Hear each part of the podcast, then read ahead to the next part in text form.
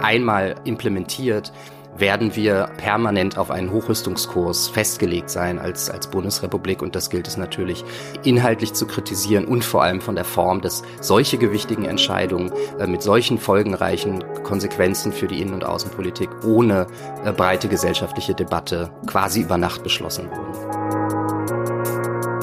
Transit Talk, der Podcast des Instituts Solidarische Moderne.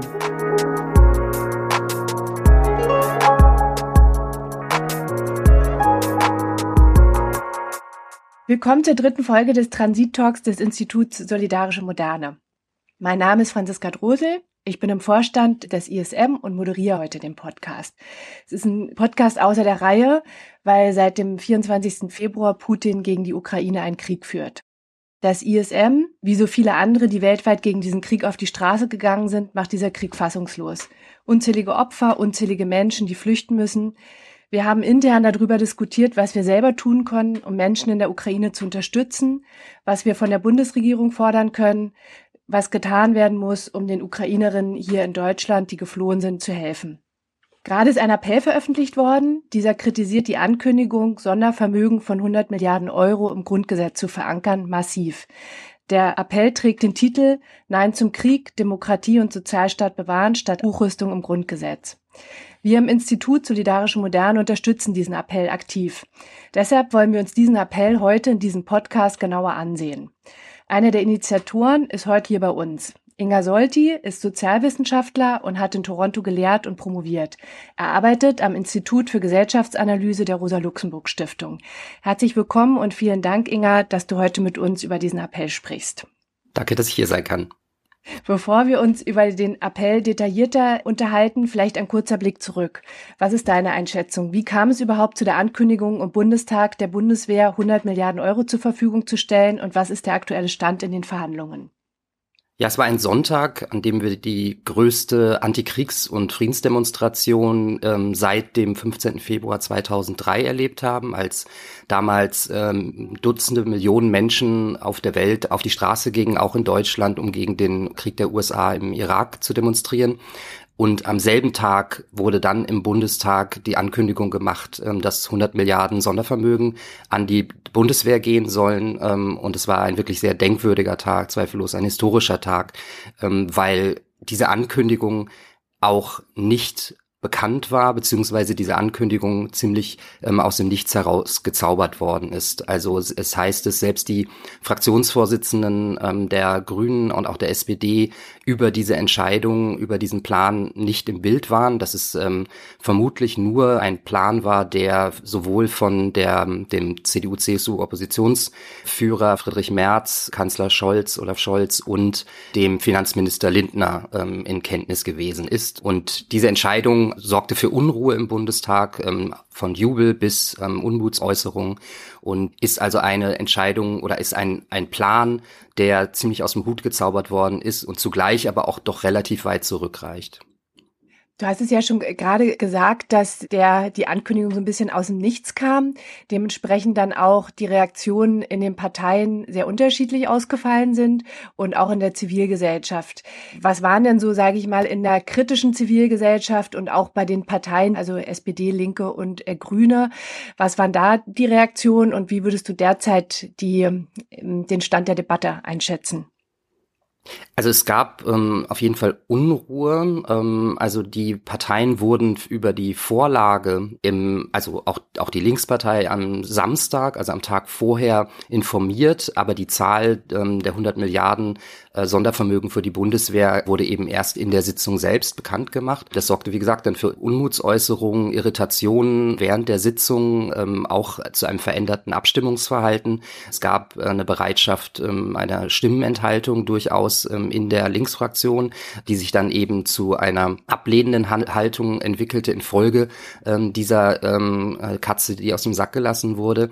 Und danach regten sich dann einige Stimmen aus diesem Spektrum natürlich von SPD, ähm, äh, Grünen und äh, Linke, die sich eben dagegen positionierten, also von Frank Sirske als ehemaligen Verdi-Chef und jetzt äh, Bündnis 90 Die Grünen Abgeordneter über ähm, den Haushaltsexperten Kindler, Katrin Henneberger bei den Grünen, ähm, bei der SPD hat äh, die, die DL 21 ja ähm, sich dann sehr mutig ähm, auch dagegen positioniert und ähm, also von daher es haben sich kritische Stimmen geregt ähm, und wie man so hört, ist in den einzelnen Fraktionen unterschiedlich damit umgegangen worden. Also die Empörung bei der Sozialdemokratie soll ja ähm, recht stark gewesen sein.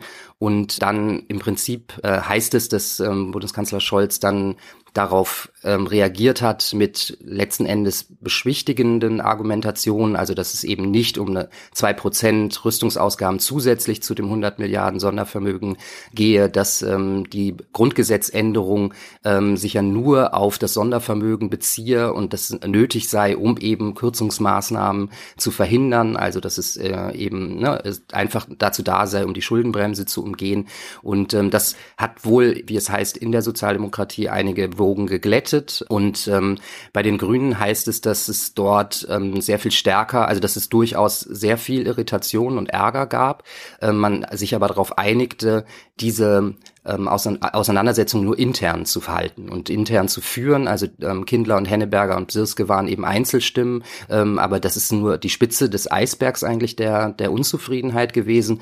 Ähm, auch äh, Außenministerin Annalena Baerbock hat sich ja geäußert, dass das nur Vorschläge seien, ähm, also zu Beginn ähm, nach oder nach dieser Ankündigung, die man jetzt eben diskutieren würde. Ähm, Agnieszka Brugger hat sich ähnlich geäußert und ähm, da setzte man vor allem wohl darauf, dass äh, man da Änderungen an diesem Plan äh, durchsetzen könne. Also Katrin Henneberger beispielsweise hat darauf hingewiesen, dass also eine Entwicklungspolitikerin, dass er eigentlich im Koalitionsvertrag vereinbart sei, dass ähm, Ausgaben für die Entwicklungshilfe im gleichen Maße steigen sollten wie Ausgaben ähm, für die Bundeswehr. Ja, den Aufruf der DL21, den habe ich damals natürlich auch gesehen und auch der Friedensbewegung, soziale Verbände und die ParteipolitikerInnen, die sich dazu kritisch geäußert haben. Wer sind denn jetzt neben dir die Initiatorinnen eures Aufrufes? Ähm, die Frage ist gar nicht so leicht zu beantworten, weil die die Kategorien zwischen Initiatoren, Mitinitiatoren, Erstunterzeichnerinnen halt ähm, auch dann sehr stark verschwimmen. Also die ursprüngliche Idee, der Impuls ähm, stammt von Julia Schramm und mir. Wir haben dann den Appell einen Entwurf geschrieben, haben uns dann aber auch besprochen und äh, zunehmend sind dann immer mehr Leute in den Unterstützer oder und in den Mitinitiatorenkreis gerückt. Also äh, Andrea vom ISM, Andrea Ypsilanti, hat uns dann sehr stark unterstützt. Ähm, Klaus Dörre tritt als äh, Mitinitiator auf. Ähm, Katrin Rögler hat uns ähm, stark unterstützt und ähm, viele andere. Und ähm, im Prinzip ist die Idee eigentlich, dass, ähm, weil es auch ein großes Kollektivvorhaben ist, an dem viele Menschen ihre Kontakte angeregt haben, Gespräche geführt haben, dass letzten Endes die Initiatoren auch hinter die breite Masse der Erstunterzeichnerinnen dann auch zurücktreten. Also dass es einfach eine, eine breite Initiative ist, die also breit getragen ist gesellschaftlich ähm, und auch überparteilich überparteilich, also von den Gewerkschaften über die sozialen Bewegungen bis hin zu ähm, Nichtregierungsorganisationen, Sozialverbänden, Kirchen und anderen Religionsgemeinschaften, Parteien und ähm, Wissenschaft und Forschung natürlich und Kunst und Kultur.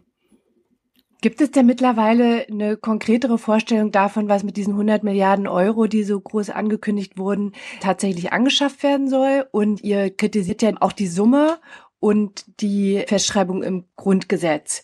Vielleicht magst du kurz was zur Kritik daran sagen.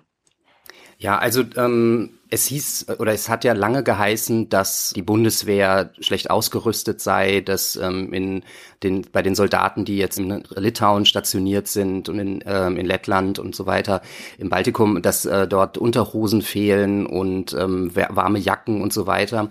Wenn man jetzt aber den Gesetzesentwurf ähm, sich anschaut, dann ist da von komplexen überjährigen Maßnahmen die Rede.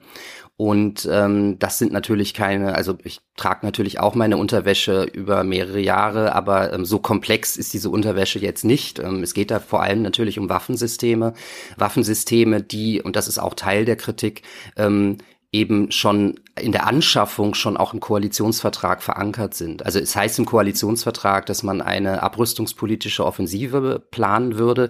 Wenn man dann aber ins Detail guckt, äh, mein Kollege Axel Gehring und ich haben das in einem Artikel auch gemacht, ähm, War is Peace, dann findet man doch, dass ähm, eigentlich hinter diesem Begriff abrüstungspolitische Offensive schon lange die Initiative stand, ähm, die Bundeswehr, also die Rüstungsausgaben äh, massiv zu steigern. Also das bezog sich vor allem auf äh, bewaffnungsfähige Drohnen ähm, das bezog sich auf den Ersatz ähm, der, der Tornados, also auf äh, Kampfflugzeuge. Und es bezog sich eben auch auf die, ähm, den Wunsch nach einer atomaren Teilhabe mit äh, Frankreich, der bekräftigt worden ist. Ähm, und all diese Sachen, und das ist eben auch Teil der Kritik, dass ähm, die Empörung, ja, die, die äh, gerechtfertigte Empörung, die wir alle haben ähm, angesichts des Kriegs in der Ukraine, letzten Endes genutzt wurde, um Pläne umzusetzen, die ähm, schon gemacht worden sind, lange bevor es ähm, die Ankündigung oder be die Befürchtung einer Invasion in der Ukraine überhaupt gab. Also, ähm, dass im Prinzip es in, zu Entscheidungen kommt ähm, oder gekommen ist, die in der Hitze des Ge Gefechts ähm, ne, mit dem fürchterlichen Blutvergießen in der Ukraine begründet werden, aber die einfach nichts mit dem Ukraine-Krieg zu tun haben. Also, weil diese Waffen nicht für die Ukraine bestimmt sind, weil es konventionelle Waffen sind, ähm, wir aber ähm, natürlich über eine Situation zwischen Atommächten sprechen, ähm, sprechen müssen, also die Gefahr und die Abwendung eines Atomkrieges zwischen jetzt den NATO-Ländern einerseits und eben Russland auf der anderen Seite. Mhm. Was ist in euren Augen der Punkt, weshalb die Grundgesetzänderung so besonders problematisch ist?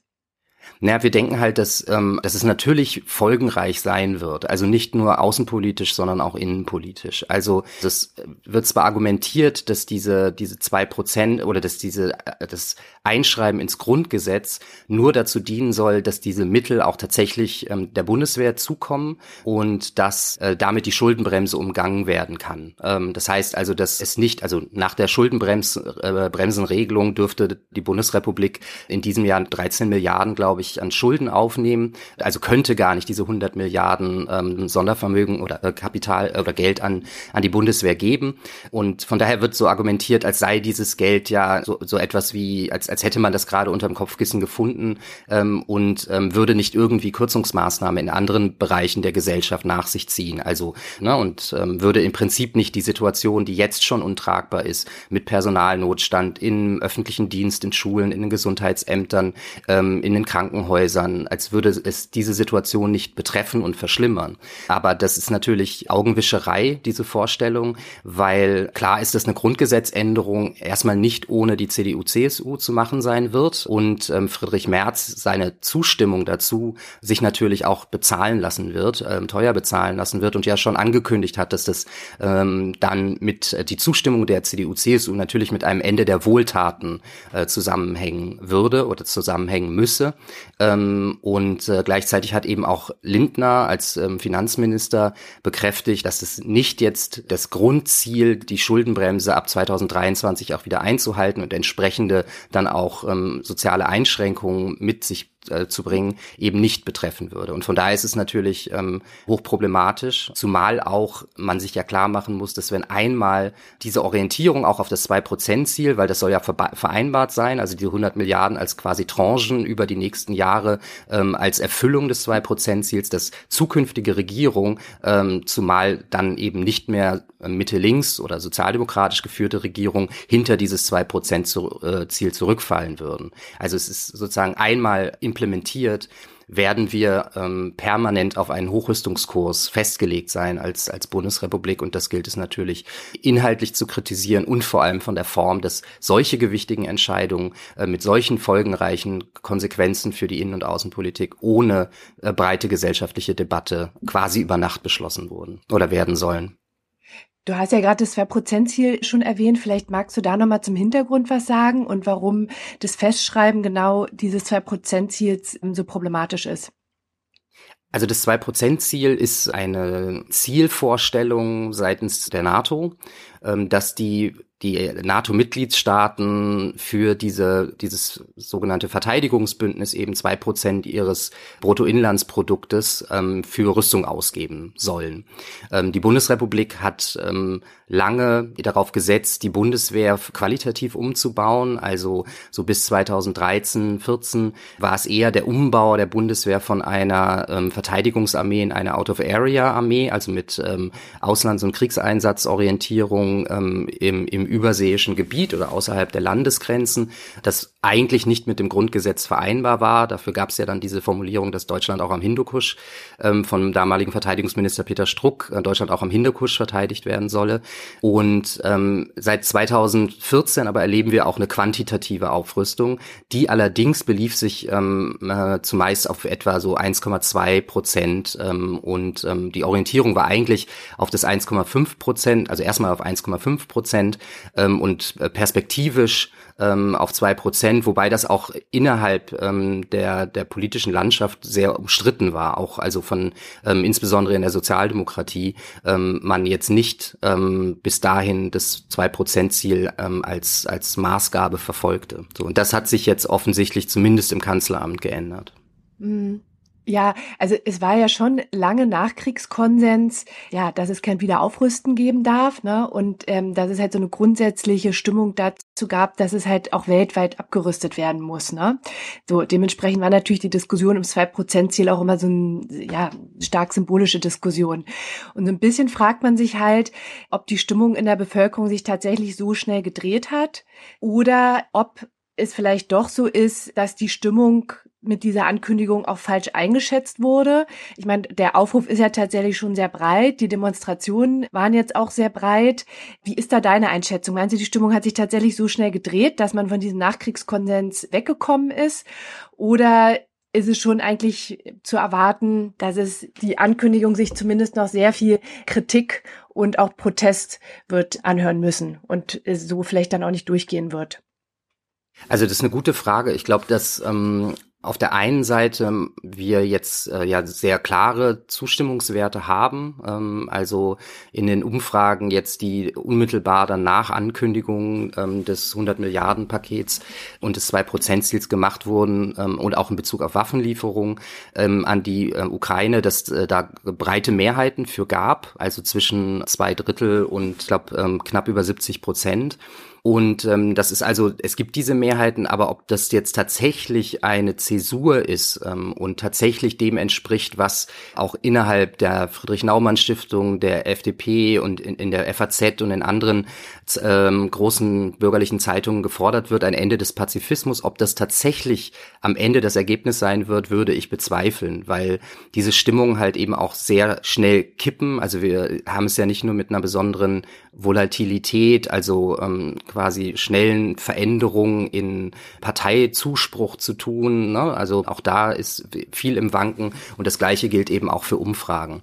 Ähm, also diese Umfragen erklären sich natürlich ähm, vor dem Hintergrund des ähm, russischen Angriffskriegs auf die Ukraine und der der Wahrnehmung, dass diese Waffen der Landesverteidigung dienen und vor allem nötig sein, um sozusagen wehrfähig zu sein gegenüber dem putinschen Imperialismus. Ähm, also es gibt, glaube ich, einfach eine große Angst ähm, vor einem Krieg gegen Russland und äh, Russland, das natürlich eben ähm, autoritär regiert wird und zugleich eben auch über Atomwaffen verfügt. Also und ich glaube, diese Angst treibt halt sehr viel dieser Stimmung an und sie zeigt sich teilweise eben auch in wirklich erratischem, also auch fluktuativen Umfrageverhalten. Zum Beispiel gibt es ja große Mehrheiten für Waffenlieferungen an die Ukraine.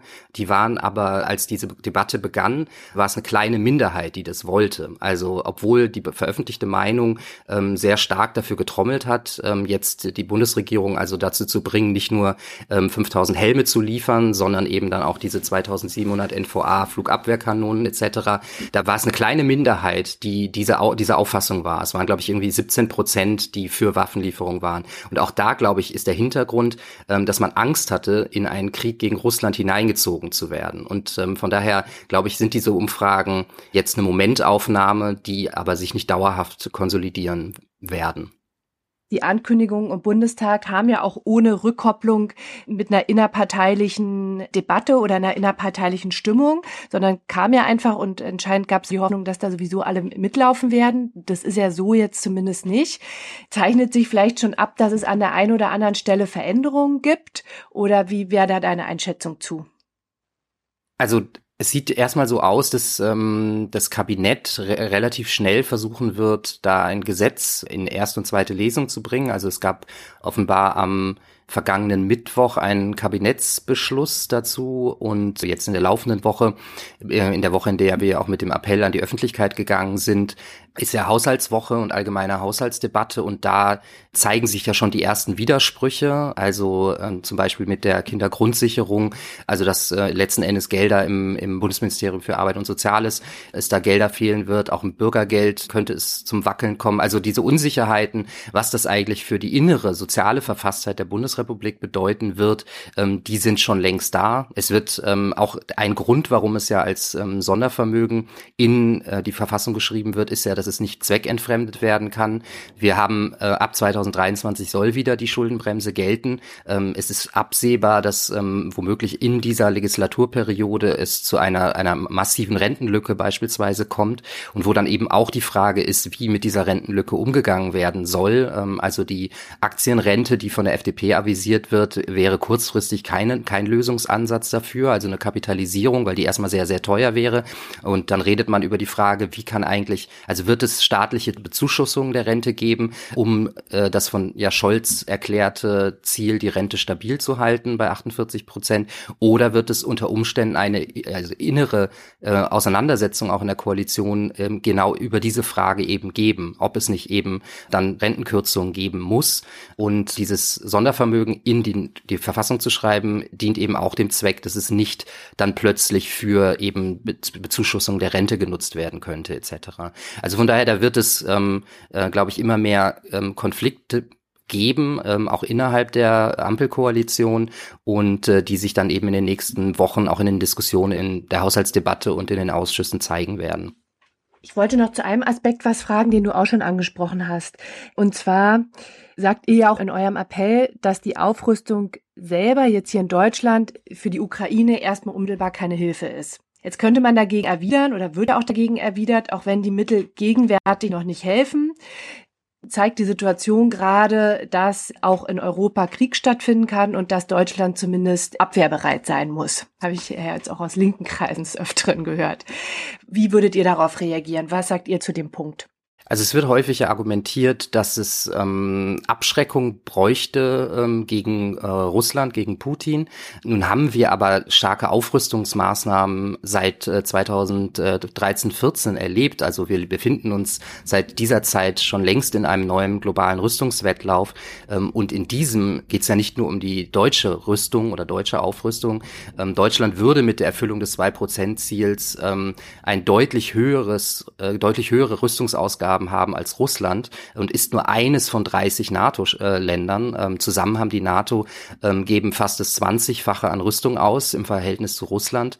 Ähm, von daher ist also dieses Argument, es müsste da abgeschreckt werden, doch zu hinterfragen, weil ähm, diese Abschreckung gab es vorher schon und das hat den Krieg in der Ukraine ähm, nicht verhindert. Ähm, und dann muss man eben auch fragen, also was wie viel Panzer braucht es eigentlich gegen Atomwaffen? Also, was, also wie soll diese konventionelle Rüstung dazu dienen, letzten Endes einen, einen, einen Krieg mit Russland gewinnbar zu machen? Ähm, also es wäre, ist sozusagen, wir reden ja über einen potenziellen Konflikt zwischen Atommächten, den es unbedingt zu vermeiden gilt. Ähm, und dann muss man sich ähm, eben vor Augen führen, dass der Grund, warum die Ukraine äh, angegriffen worden ist und werden konnte durch Russland, eben der ist, dass sie, dass zwar die ganze Zeit Avancen gemacht worden sind seit 2008 seitens der NATO über NATO-Mitgliedschaft des Landes, aber dass es zu dem gegenwärtigen Zeitpunkt eben nicht in der NATO gewesen ist und die USA ja auch erklärt hatten, sie seien nicht bereit für die Ukraine in einen Atomkrieg gegen Russland zu ziehen. Also dass Biden erklärt hat, dass ähm, man werde Geld liefern äh, in großem Umfang so wie es ja auch die EU mitgetan hat, mit ähm, 500 Millionen.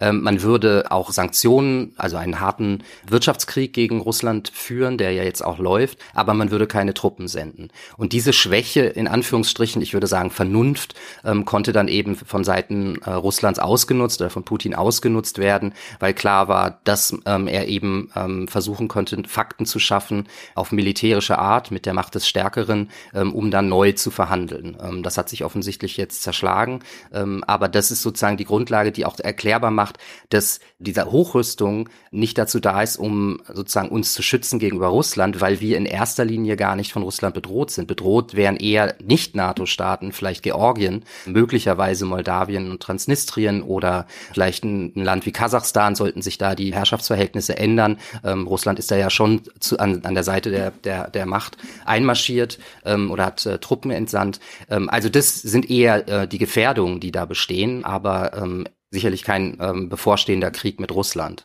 Und ich glaube, das auch zu, klar zu machen der Bevölkerung. Also einmal haben diese Waffen nichts mit der Ukraine zu tun und zweitens ähm, ist sozusagen diese, äh, also besteht kein, keine Kriegsgefahr, zumindest zum jetzigen Zeitpunkt nicht mit Russland, ähm, sind glaube ich wichtige wichtige Erkenntnisse. Ich wollte noch einen Punkt ansprechen, bei dem die politische Linke gespalten ist gegenwärtig. Das ist die Frage der Waffenlieferung. Habt ihr das bei, sag ich mal, in eurem Initiatorinnenkreis diskutiert? Ja, was sind die Argumente der, der verschiedenen Seiten und was ist deine persönliche Haltung dazu? Also wir haben mit dem Appell ganz explizit versucht oder ganz gezielt wirklich nur die Hochrüstung in den Mittelpunkt zu stellen, ähm, weil sie eben auch mit der Ukraine, ähm, wie gesagt, nichts zu tun hat. Und um letzten Endes auch klar zu machen, dass es ein, eine breite gesellschaftliche Grundlage hat, also die sich auf diese Kritik der Hochrüstung und die Art und Weise, wie sie ohne breite gesellschaftliche Debatte jetzt durchgesetzt werden soll ähm, und ähm, sozusagen bekannt gemacht worden ist dann durch ähm, ähm, Bundeskanzler Olaf Scholz, dass, dass diejenigen versammelt, die das kritisch sehen. Und gleichzeitig sind natürlich unter den Erstunterzeichnerinnen viele, die da verschiedene Meinungen zu haben. Also was jetzt die Antwort ist auf die wichtigste Frage, äh, nämlich wie kann das Blutvergießen in der Ukraine beendet werden. Und da gibt es zweifellos sehr, sehr, sehr verschiedene Meinungen. Ich habe dann natürlich auch meine eigene. Ähm, also ich sehe es, spreche aber jetzt natürlich nicht im, im Namen der Initiative, sondern in, in meinem eigenen Namen und äh, mit meiner Einschätzung, dass ich das für gefährlich halte, dass wenn es die, wenn die Gefahr eines Atomkriegs droht, dass die Politik der Bundesregierung uns dem potenziell näher bringt und dass ähm, sie tatsächlich auch das Blutvergießen in der Ukraine eher verlängert, als ähm, es zu beenden. Also weil natürlich die Waffen, die jetzt geliefert werden, sind ähm, Waffen, die vor allem für einen Partisanenkrieg ausgelegt sind. Also auch diese NVA-Flugabwehrkanonen sind letzten Endes für sozusagen die Bodenunterstützung oder gegen die Luftunterstützung von, von, von Bodentruppen geeignet, also gegen äh, Fallschirmspringer und so weiter und so fort. Und da droht natürlich äh, zum einen, dass man das Land äh, in ein zweites Syrien verwandelt. Ich glaube, dass es manchen zynischen Außenpolitikern auch in den USA gar nicht so unrecht wäre, Russland ähm, in so einen langen Stellvertreterkrieg zu ziehen, ähm, also letzten Endes ähm, Russland ein zweites Afghanistan zu bereiten. Und das würde alles dann eben auf dem Rücken der ukrainischen Zivilbevölkerung ausgetragen werden. Und wir würden dann eben nicht Zehntausende Opfer beweinen, sondern wir würden dann Hunderttausende Hunderttausende und vielleicht Millionen Opfer beweinen und natürlich ist noch mit noch viel mehr ähm, Menschen auf der Flucht zu tun bekommen, die ähm, unsere Hilfe dann brauchen. Also das ist, glaube ich, eine Gefahr und ähm, die Bundesregierung hatte ja im Prinzip zu Anfangs einen sehr klaren Kurs, also dass man äh, eben nicht sich zum Teil des Konflikts machen wollte, um sein ganzes ökonomisches äh, und diplomatisches Gewicht in die Waagschale werfen zu können, Russland ähm, zurück an den Verhandlungstisch zu zwingen. Und das, diese Position, diese Möglichkeit gibt man eben auf, wenn man sich zunehmend zu einer aktiven Kriegspartei macht. Also durch eben die Hochrüstung symbolisch, ähm, die natürlich ähm, auch als Bedrohung gelesen werden kann, ähm, durch ähm, die Waffenlieferung, durch die Sanktionen, die ja wirklich in einer sehr äh, brutalen Weise die Zivilbevölkerung in Russland treffen und eben durch die Aufstockung auch der Bundeswehrkontingente im Baltikum, also dass Deutschland eben da sich eigentlich zu einer Kriegspartei macht. Die Definition, ob das jetzt schon einer Kriegserklärung gleichkommt, ähm, obliegt äh, Russland, ähm, aber auch das macht es nicht unbedingt ähm, behaglicher, ähm, wenn man sich überlegt, dass, dass es eben als eine Kriegserklärung ähm, gelesen werden könnte. Und ähm, ich hätte mir äh, gehofft, dass man eine Mischung aus gezielten Sanktionen vielleicht gegen eben Oligarchen Oligarchenvermögen gegen sozusagen die Oligarchen, die das Putin-Regime stützen, also mit der Konfiskation von ähm, Oligarchenvermögen im Westen beispielsweise, ähm, die man dann vielleicht auch später nutzen könnte, um letztlich das Land von seiner Energie, also seiner, seiner fossilen Energieabhängigkeit zu befreien oder ganz Osteuropa quasi sozusagen das zu nutzen ähm, für eine Art äh, Marshallplan in einer späteren eurasischen neuen Friedensordnung und eine Mischung aus diesem ähm, und eben dem Versuch auf Zelenskis Forderung nach äh, Einwirken auf Russland auf diplomatischem Wege ähm, beizuspringen. Also zusammen mit Indien beispielsweise ähm, und mit, äh, mit China, die ja ebenfalls doch mäßigend auf Russland einwirken könnten. Mhm. Jetzt vielleicht noch eine, eine Frage, wie es jetzt quasi weitergeht. Was folgt nach dem Appell und was siehst du als die Aufgabe der kritischen Zivilgesellschaft gerade? Also was wir uns erhoffen, ist natürlich, dass es ähm, diese breite gesellschaftliche Debatte über die Hochrüstung, die es im Vorfeld äh, nicht gegeben hat, dass es sie jetzt gibt ähm, und dass es möglich ist, eben ähm, äh, diese Hochrüstung noch zu verhindern. Also vor allem auch die äh, Orientierung auf das Zwei-Prozent-Ziel. Und dafür braucht es natürlich ähm, viel Unterstützung. Dafür braucht es ähm, lokale, dezentrale Diskussionsveranstaltungen, Willensbildungsprozesse, ähm, äh, kleinere Aktionen, auch Kundgebung. Und wir wollen als Initiative diesen Prozess ähm, mit anstoßen und dann begleiten. Also auch durch zentrale Veranstaltungen. Ähm, aber wir rufen eben auch dazu auf, dass es lokal Veranstaltungen gibt mit ähm, Leuten aus dem Kreis auch der Erstunterzeichnerin. Ähm, also die dann zu Veranstaltungen beispielsweise einzuladen. Und wir werden diese Veranstaltungen auf der Webseite ähm, www.derappell.de ähm, eben auch anzeigen, also wo diese Veranstaltungen überall in Deutschland stattfinden, um auch sichtbar zu machen, wie viel jetzt äh, diskutiert und ähm, organisiert wird gegen die Hochrüstung.